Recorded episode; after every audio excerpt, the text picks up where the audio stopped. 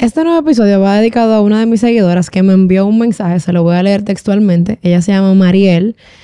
Y yo quería mantener más o menos su identidad oculta, pero entiendo que número uno ya no me lo pidió. Dos, no estoy diciendo el apellido, ya sabrá cuando salga porque se lo vamos a hacer llegar que de ella que estoy hablando, ella me, me, decía, quisiera que hable sobre cómo mantener una postura y una personalidad sin dejarse robar la identidad por querer encajar en un grupo de amigas. Y ella lo decía porque ella quiere que su hija lo escuchara. Y realmente yo creo que a los 20 tú dejar de hacer cosas o, o empezar a hacer cosas por encajar es algo bastante común. Y creo que es un mal que la mayoría, porque queremos pertenecer de repente en algún momento de nuestra vida o llevarnos bien y cambiamos de repente como nuestras, la forma en la que actuamos. O sea, eh, de repente empezamos a quizás pintarnos las uñas de un color en específico, nos pintamos el pelo, nos metemos en el gimnasio, hacemos cosas comunes simplemente por encajar. Y yo quiero decirte, querida amiga, que no vale la pena.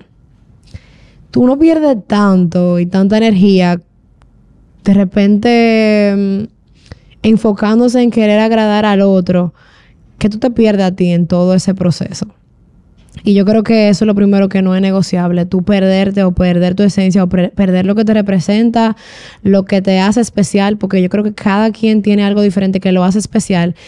Y en estos días tengo varias semanas donde cada día yo comparto un mensaje en específico, un mensaje diario de alguna enseñanza que he tenido. Y uno de los que compartí en un momento fue, no se trata de dejar de ser, sino de buscar dónde ser. Entonces, creo que el resumen de este pequeño episodio sería que invitarte a buscar dónde ser. Porque mm, tú te vas a agotar demasiado queriendo encajar, queriendo pertenecer. Y es que yo entiendo que al final la gente que te quiere, te quiere como tú eres. ¿Entiendes? Y obviamente abraza lo que no te gusta de ti o lo que no le gusta de ti y tiene la paciencia suficiente como para estar ahí en tu proceso de mejorar eso. Yo creo que, mm, y hablo de yo porque verdaderamente me hicieron la pregunta, me, llegó ese mensaje y obviamente como sabemos, yo hablo desde mi experiencia personal y desde lo que yo creo. A mí me tomó muchísimo, señores. Yo mm, hay veces que me he juntado con personas simplemente porque, ah, ok, vamos a hacer coro. No, no necesariamente para pertenecer. Pero cuando me junto con esa clase de personas, o con esas personas que tienen creencias o que prefieren conversar temas distintos a los que yo estoy acostumbrada a, conversar. Por ponerle un ejemplo, prefieren de repente sentarse en un, ejemplo que no necesariamente es eso, pero quiero poner un ejemplo, qué sé yo, como común. Personas que de repente prefieren irse sentados a un restaurante a criticar a otra persona. Digamos que yo me junto con esa persona no necesariamente para entrar en esa, pero de repente como para tener con quién salir. Y al final llego a mi casa y digo como que, pero es que mientras más me junto con este tipo de personas, más me doy cuenta que yo no pertenezco ahí, que no me interesa eso. O sea, que va sumamente divorciado a lo que yo pienso, a lo que yo quiero para mí, a como que me al final del día termino preguntándome como para qué salí por ponerte un ejemplo, si eres joven, muchas veces nos pasa eso, como que uno se junta con cierto tipo de personas simplemente como para tener un coro. Y verdaderamente mejor sola que mal acompañada. ¿Para qué yo quiero ir a gastar mi dinero a un restaurante, a sentarme a hablar con personas que al final del día me quedo sin nada? O sea, no me enseñan nada, no me aportan en nada. Y obviamente, o sea, toma tiempo encontrar tu tribu, tú sabes, como que de repente también puede ser el caso de que esta chica que me envió el mensaje quiera encajar porque no he encontrado dónde encajar, pero eso va a llegar sin tu forzarla, a la fuerza ni los zapatos, o sea, van a llegar amigos, porque también me pasó, donde te van a celebrar, donde te van a apoyar, va a haber gente que te la va a dar luego de que el extraño te la dé.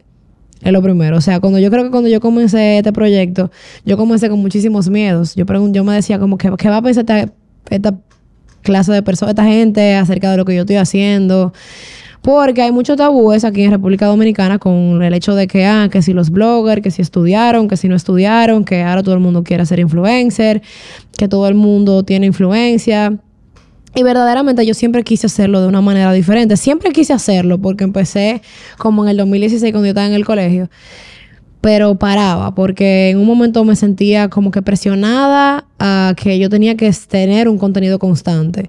En otro momento no quería ser igual a lo que hacían los demás. De hecho, hace poco encontré una carpeta, la tengo guardada todavía, donde cuando yo comencé ese primer blog, decía que lo que yo quería era no parecerme a nadie, era como que yo quiero ser yo, hacer lo que me gusta y verdaderamente no parecerme a ninguna de estas personas que hacen, y, me, y todavía pienso igual, como que cuando yo empecé a asumir el hecho de que yo soy la cara detrás de Florece Bonito y esto es lo que hay, esto fue lo que se me dio y yo lo tengo que asumir, tengo que agarrar el sartén por el mango y lo hemos hablado en otros episodios también, yo entré en una crisis, yo entré en una crisis porque yo no lo quería aceptar. Sin embargo, arriesgándome, porque creo que lanzarte el primer paso, arriesgándome a ser yo y sin importar lo que iban a decir, porque ciertamente parte de esa crisis, quizá un 50-60% era lo que fueran a pensar, lo que fueran a decir, el miedo, que si, obviamente que si me iban a meter en esa misma tómbola, que no, que yo estudié, que esto es lo que a mí me gusta, o sea, una avalancha de pensamientos, de cosas negativas, que verdaderamente yo ni sé lo que estaba pensando el otro y al final del día ni siquiera importa, porque número uno me deja dinero, número dos lo estoy disfrutando. Número uno, lo estoy disfrutando. Número dos, full. El dinero vino por añadidura, gracias a Dios. Pero, ¿qué te digo? Cuando esa gente que yo pensaba que me iba a juzgar me, me vean en la calle y me dicen como que, mira, queda pero lo que tú estás haciendo, eso es gratificante porque es como que yo no lo hice por eso, pero, wow, o sea, hasta tú me la estás dando, ¿me entiendes? Entonces, muchas veces, en un momento pudo haber sido otro caso que yo literalmente me frenara y dijera no lo voy a hacer porque quiero encajar, quiero, quiero, no voy a hacer esto porque me van a juzgar. Y yo probablemente hubiese estado infeliz. O sea, yo siempre he querido contar historias, hacer lo que estoy haciendo ahora, comunicar. Me acuerdo que cuando yo empecé la universidad, yo iba a estudiar mercadeo comunicación. Y estudié mercadeo Luego entré a trabajar en producción audiovisual y conociendo toda esta área de la producción del contenido fue que pude encontrar mi voz en la comunicación. Entonces ahora la estoy estudiando, pero una cosa fue llevando a la otra.